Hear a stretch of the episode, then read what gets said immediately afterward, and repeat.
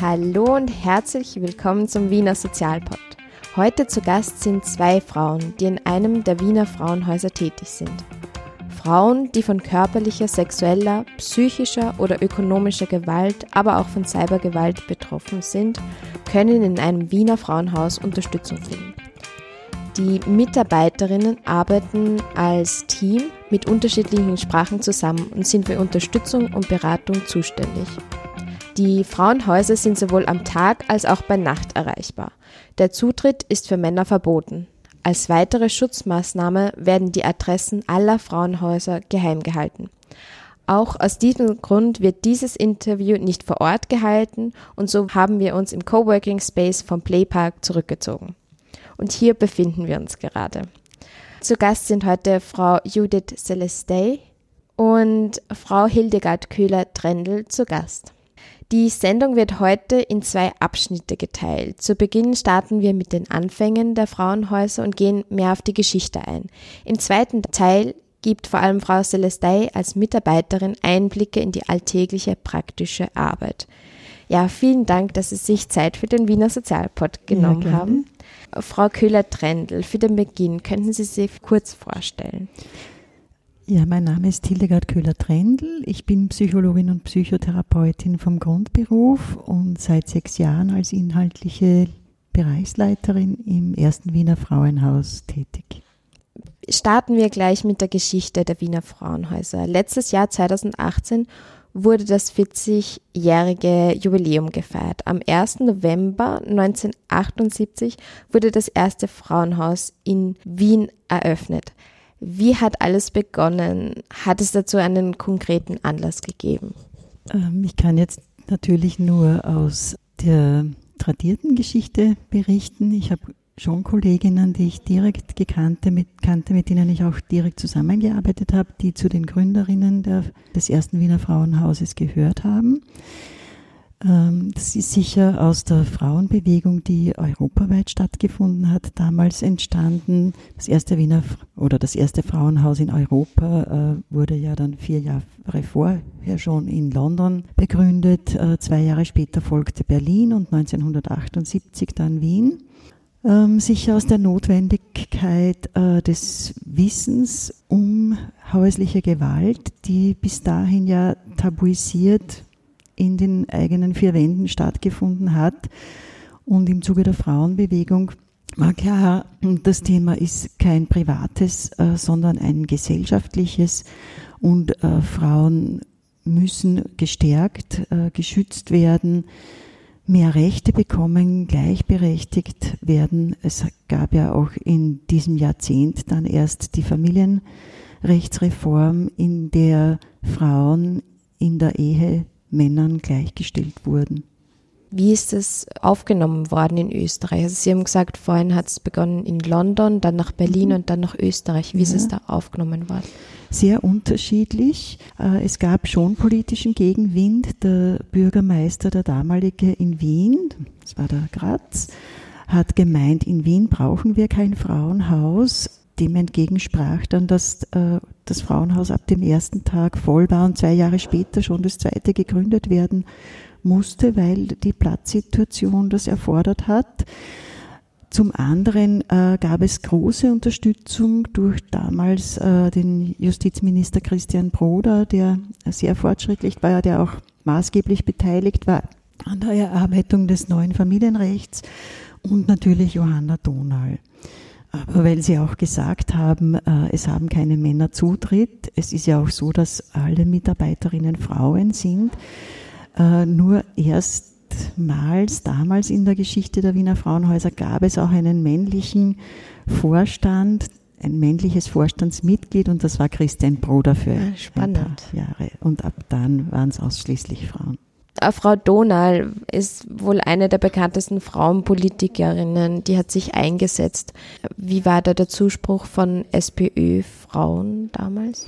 Ähm, ich kann das nicht im Detail sagen. Ich weiß nur, äh, dass es äh, den Wiener Frauenhäusern von Anfang an gelungen ist, trotz heißer Diskussionen eine Kooperation mit der Politik zu finden und mit den regierenden Landespolitikern und Politikerinnen. Das war in, der, in Wien die SPÖ und es äh, ist aus einer autonomen Bewegung heraus, auch die Organisationsform war gewollt autonom.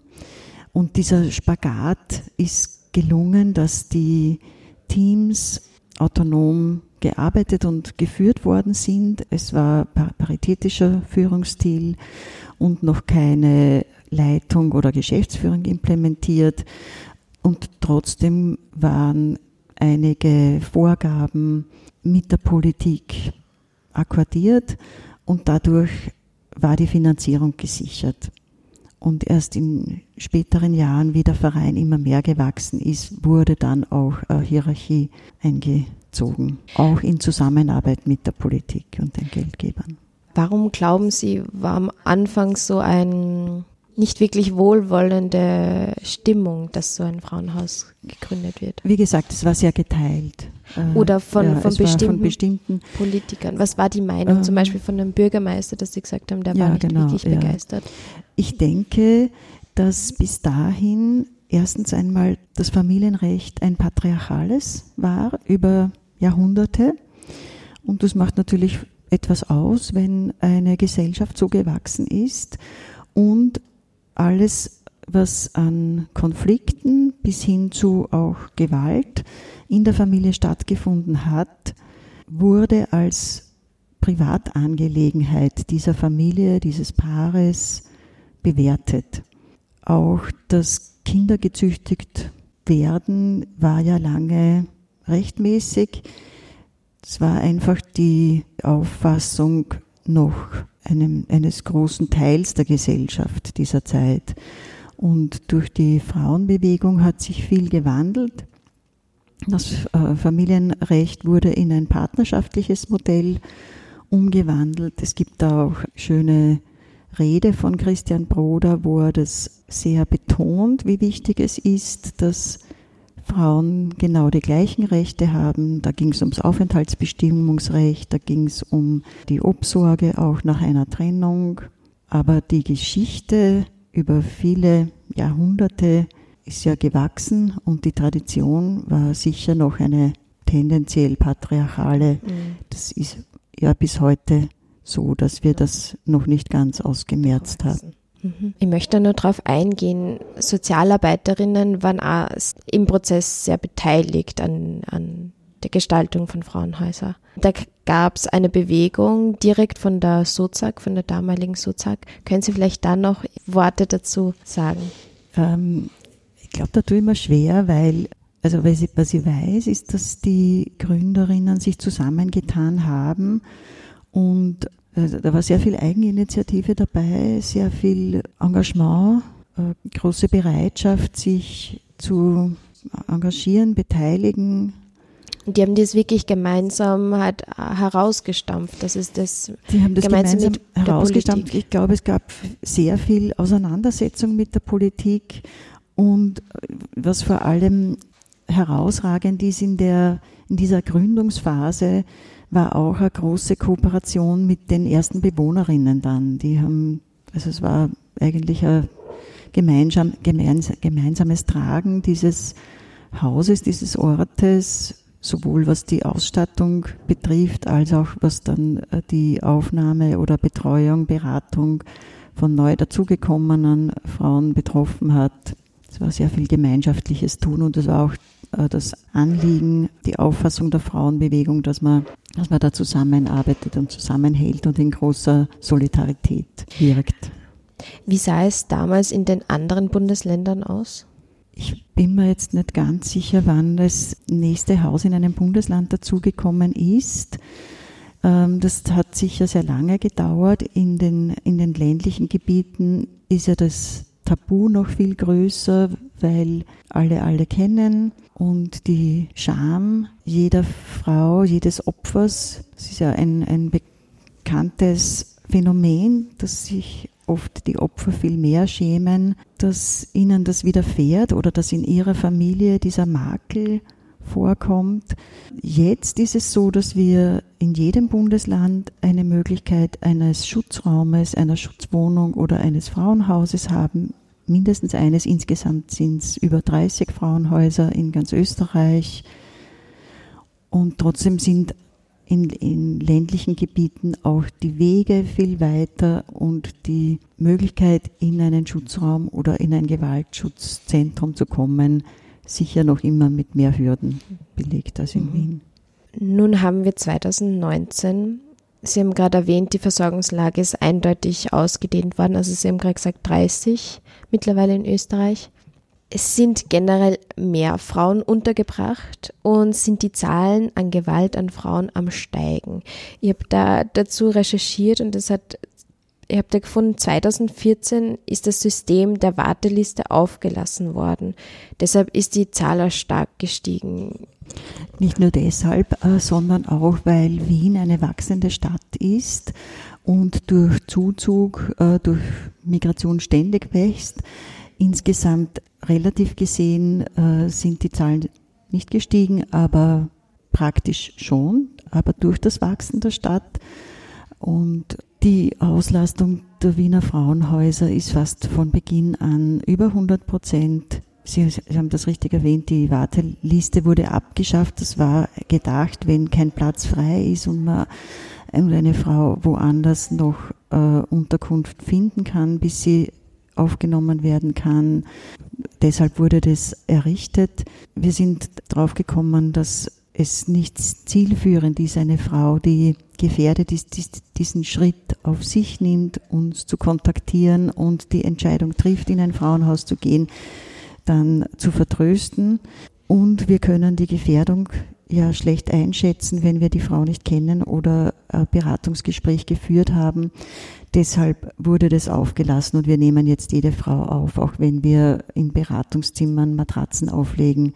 Das ist schon öfter vorgekommen und äh, aber uns ist es wichtiger, diesen Schutz mal gleich anbieten zu können. Und für jede Frau. Und für jede Frau. Das ist vielleicht auch wichtig, egal ob welcher Herkunft sie ist und egal welches Einkommensverhältnis sie hat. Wir nehmen jede Frau auf. Und tendenziell sind es mehr Frauen mit Migrationshintergrund? Äh, zurzeit äh, sind es viel mehr Frauen, die Migrationshintergrund haben, die bei uns aufgenommen werden.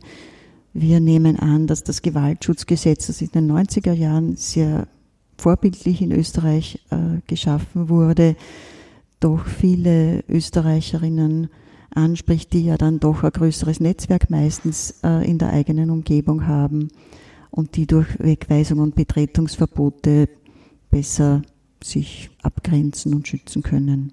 Mhm. Es gibt auch eine Notrufnummer, die auch mehrfach gekennzeichnet ist in Wien. Also mir ist ja jetzt beim Herfahren wieder aufgefallen, man sieht das einfach wirklich auf Plakaten, es ist sehr sichtbar in der Stadt.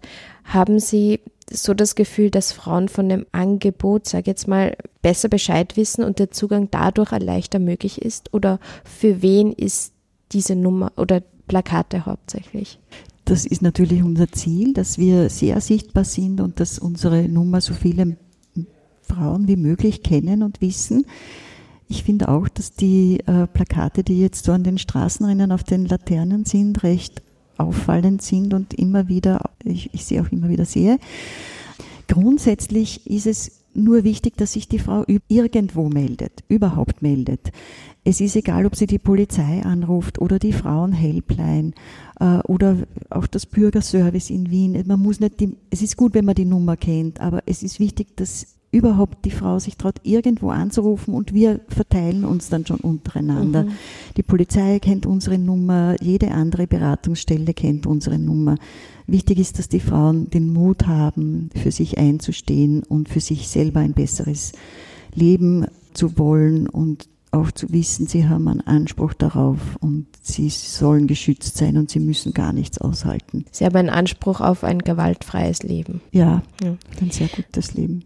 Jetzt haben Sie ja das Stichwort gegeben ähm, in Bezug auf Zusammenarbeit mit der Polizei. Was passiert da im Bereich der Öffentlichkeitsarbeit auch? Seminare für Polizisten, Polizistinnen? Ja, wir sind seit vielen Jahren mittlerweile in der Grundausbildung der Polizei gemeinsam mit der mittlerweile gemeinsam mit den Gewaltschutzzentren beziehungsweise in Wien der Interventionsstelle haben wir zwei Tage, wo wir versuchen, die Sensibilität über Gewalt in der Familie zu erhöhen und die Vorgangsweise, weil es ist äh, gar nicht so leicht, bei einem Einsatz vor Ort zu erkennen, dass es sich vielleicht um Gewalt handelt, weil die Polizei wird oft auch von der Nachbarschaft gerufen, weil es da laut ist in der Wohnung. Und Sie können sich vorstellen, in einem Verhältnis, wo es eine Abhängigkeit gibt, wo dann ein jovialer Mann, der vielleicht auch sehr gut Deutsch spricht, die Tür öffnet und sagt, nein, es ist gar nichts passiert. Und dahinter steht eine Frau, die vielleicht schüchtern nickt und auch sagt, nein, nein, eh nix. Oder vielleicht auch gar nicht Deutsch spricht, dass es wichtig ist, da eine, eine hohe Sensibilität zu haben. Wir beraten und trainieren die äh, Polizei dahingehend, dass sie dann die handelnden Personen mal trennt und getrennt befragt und auch erkennt, dass es in so einem Fall vielleicht mehr dahinter ist, als das, was gleich oberflächlich zunächst einmal äh, Ihnen berichtet wird. Und wie funktioniert das? Haben Sie das Gefühl, es wird angenommen, das Angebot? Ich glaube, das sehr stark, weil wir äh, bemerken grundsätzlich eine sehr gute Kooperation mit der Polizei und wie mir meine Kolleginnen, die schon sehr lange im Frauenhaus arbeiten, berichten, hat sich die Kooperation extrem verbessert, seit diese Schulungen stattfinden und alle jungen Kollegen und Kolleginnen bei der Polizei äh, das kennengelernt haben. Und dadurch äh, sensibilisiert wurden. Und dadurch eine gewisse Aufmerksamkeit auf das Thema haben. Und ich muss sagen, wir können zu einem großen Teil auf eine gute Unterstützungsleistung seitens der Polizei schauen. Und mhm. das ist sehr fein. Können Sie das irgendwie einschätzen, wie hoch da die Dunkelziffer ist? Dass es zum Beispiel die Polizei nicht erkennt, wenn es da sich um einen Fall von häuslicher Gewalt handelt? Also die Höhe kann ich sicher nicht einschätzen. Aber was in Wien auch eine großartige äh, Möglichkeit ist, ist, dass es in jedem Bezirk jährlich mindestens ein Vernetzungstreffen gibt zum Thema Gewaltschutz wo alle beteiligten Stellen, also auch die Kinder- und Jugendhilfe, die Interventionsstelle, die Gerichte, ähm, Kinder- und Jugendanwaltschaft habe ich da noch aufgeschrieben, die Arbeitsgruppe Zwangsheirat Genau, das kommt darauf an. Auch, auch Lefü zum Beispiel mhm. oder Orient Express sind jeweils eingeladen. Es kommen dann zu den einzelnen Treffen nicht immer alle. Und wir Frauenhäuser und wir tauschen dann das aus. Und die Interventionsstelle hat ja da auch immer die genauen Zahlen, wie oft ein Betretungsverbot oder eine Wegweisung ausgesprochen wurde. Und es wird dann in, an dieser Stelle auch immer evaluiert. Äh, ist es gestiegen? Ist es zurückgegangen? Womit kann das zu tun haben? Dass es gerade in diesem Bezirk jetzt wieder weniger Fälle sind. Und dadurch, denke ich, wird die Aufmerksamkeit immer wieder auch erhöht, mhm. dass man das bespricht und mhm. thematisiert. Das findet einmal im Monat statt? Nein, einmal im Jahr für einmal. jeden Bezirk. Okay. Aber darüber hinaus gibt es etliche Vernetzungstreffen. Zum Beispiel, wenn wir hochgefährdete Frauen im Haus haben, dann rufen wir ein Vernetzungstreffen ein oder wenn die Interventionsstelle eine hochgefährdete Frau betreut, äh, beruft sie ein Vernetzungstreffen ein. Die niederschwellige Zusammenarbeit ist ja viel öfter und viel mhm. stärker. Und wir haben im Frauenhaus, darauf wird vielleicht die Judith dann noch genauer eingehen, wenn die Frauen Sachen wollen, holen wollen aus der Wohnung, eine einmalige Unterstützungsleistung seitens der Polizei oder die Frau, Polizei bringt der Frau ins Frauenhaus, die bei ihnen äh, gelandet ist, weil sie verletzt ist oder Schutz sucht. Mhm. Meiner Meinung nach hat ja jede Organisation eine Vision oder so eine Grundmotivation, sonst würde es ja nicht geben. Kann die Vision von Frauenhäusern generell sein, dass die Zahl der Frauenhäuser sukzessive weniger wird und ja, vielleicht, dass es eines Tages gar nicht mehr benötigt oder ist es einfach wirklich eine Utopie, die unmöglich zu erreichen ist, Ihrer Meinung nach? Ähm, meine Meinung ist, dass äh, wir das erreichen werden, dass es keine Gewalt mehr gibt. Daran möchte ich festhalten, auch wenn die Zahlen äh, seit der Gründung der Frauenhäuser dagegen sprechen. Ich glaube auch, dass die Gründerinnen mit diesem Anspruch herangegangen sind. Es hat sich sicher die Herangehensweise geändert. Wir dachten schon, beziehungsweise die Gründerinnen dachten in der Gründungszeit, dass wenn wir Frauen stärken, wenn wir Frauen unterstützen, ein autonomes Leben zu führen, selbstständig zu werden, autonom zu werden, dass das Gewalt obsolet macht, dass, es, äh, dass, dass wir das damit erreichen. Äh, zurzeit ist die Auffassung ein Stückchen verschoben in die Richtung, dass wir mehr mit den Gefährdern, mit den Tätern zusätzlich arbeiten müssen, nicht anstatt, sondern zusätzlich.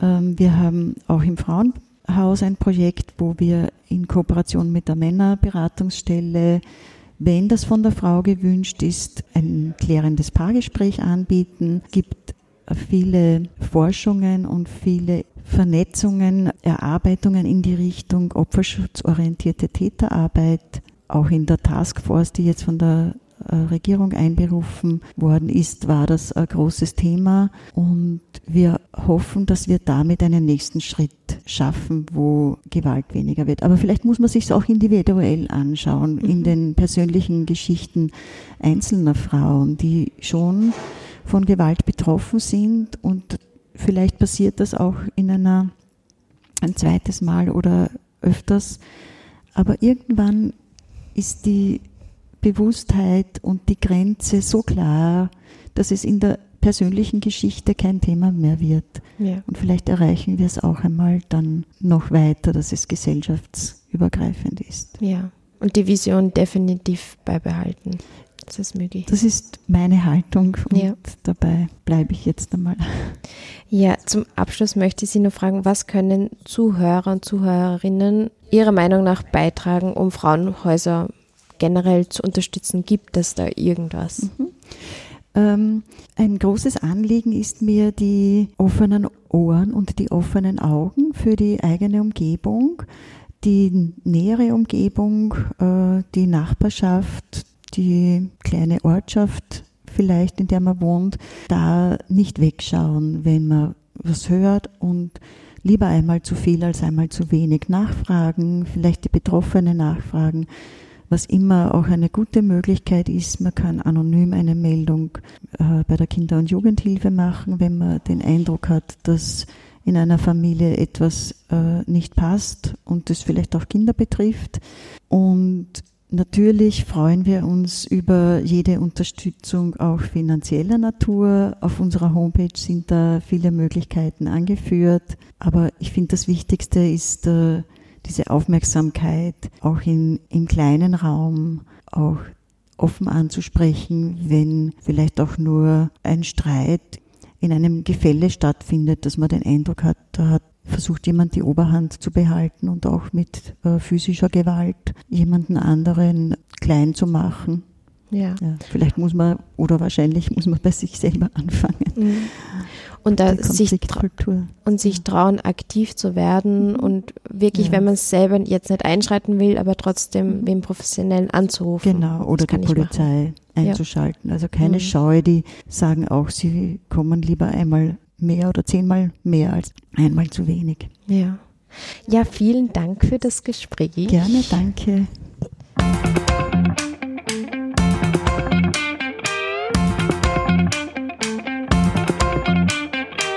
Das war also der erste Part zum Thema Wiener Frauenhäuser. Alle Infos zur Folge findet ihr wie gewohnt auf der Homepage. Ebenso die Notrufnummer, wichtige genannte Infos und weitere Kontaktdaten. In der kommenden Woche erscheint der zweite Part und zwar mit der Sozialarbeiterin Judith Celestay, wo ich diese mehr über den praktischen Alltag in einem Frauenhaus befrage. Wenn ihr Lust habt, ähm, schreibt mir doch eine Nachricht, wenn ihr etwas zu sagen habt, vielleicht was ihr euch aus der Folge mitgenommen habt, wenn euch noch etwas wirklich an den Lippen hängt nach dem Gespräch, worüber ihr viel nachdenkt gerade und so weiter. Das würde mich wirklich sehr interessieren. Mich und den Wiener Sozialpod findet ihr übrigens auf Instagram und ja ein bisschen äh, auf Twitter und Facebook, aber wirklich nur ein bisschen. Am besten bin ich jedoch via Mail und Instagram erreichbar. Dann sage ich noch bis nächste Woche hoffentlich, wenn wir uns wieder hören und einen wunderschönen Tag wünsche ich euch noch. Eure Maria vom Wiener Sozialpod.